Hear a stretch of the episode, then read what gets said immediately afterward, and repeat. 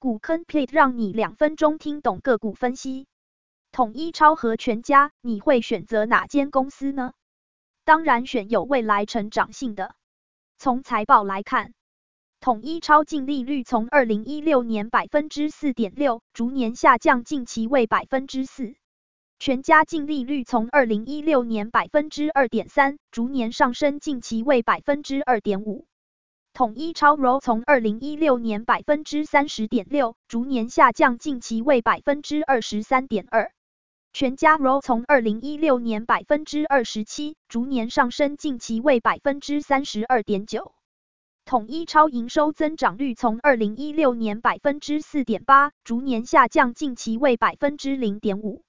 全家营收增长率从二零一六年百分之四点八逐年上升，近期为百分之七点七。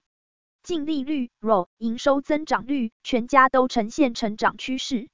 长期的股价趋势来看，全家也是向上增长趋势。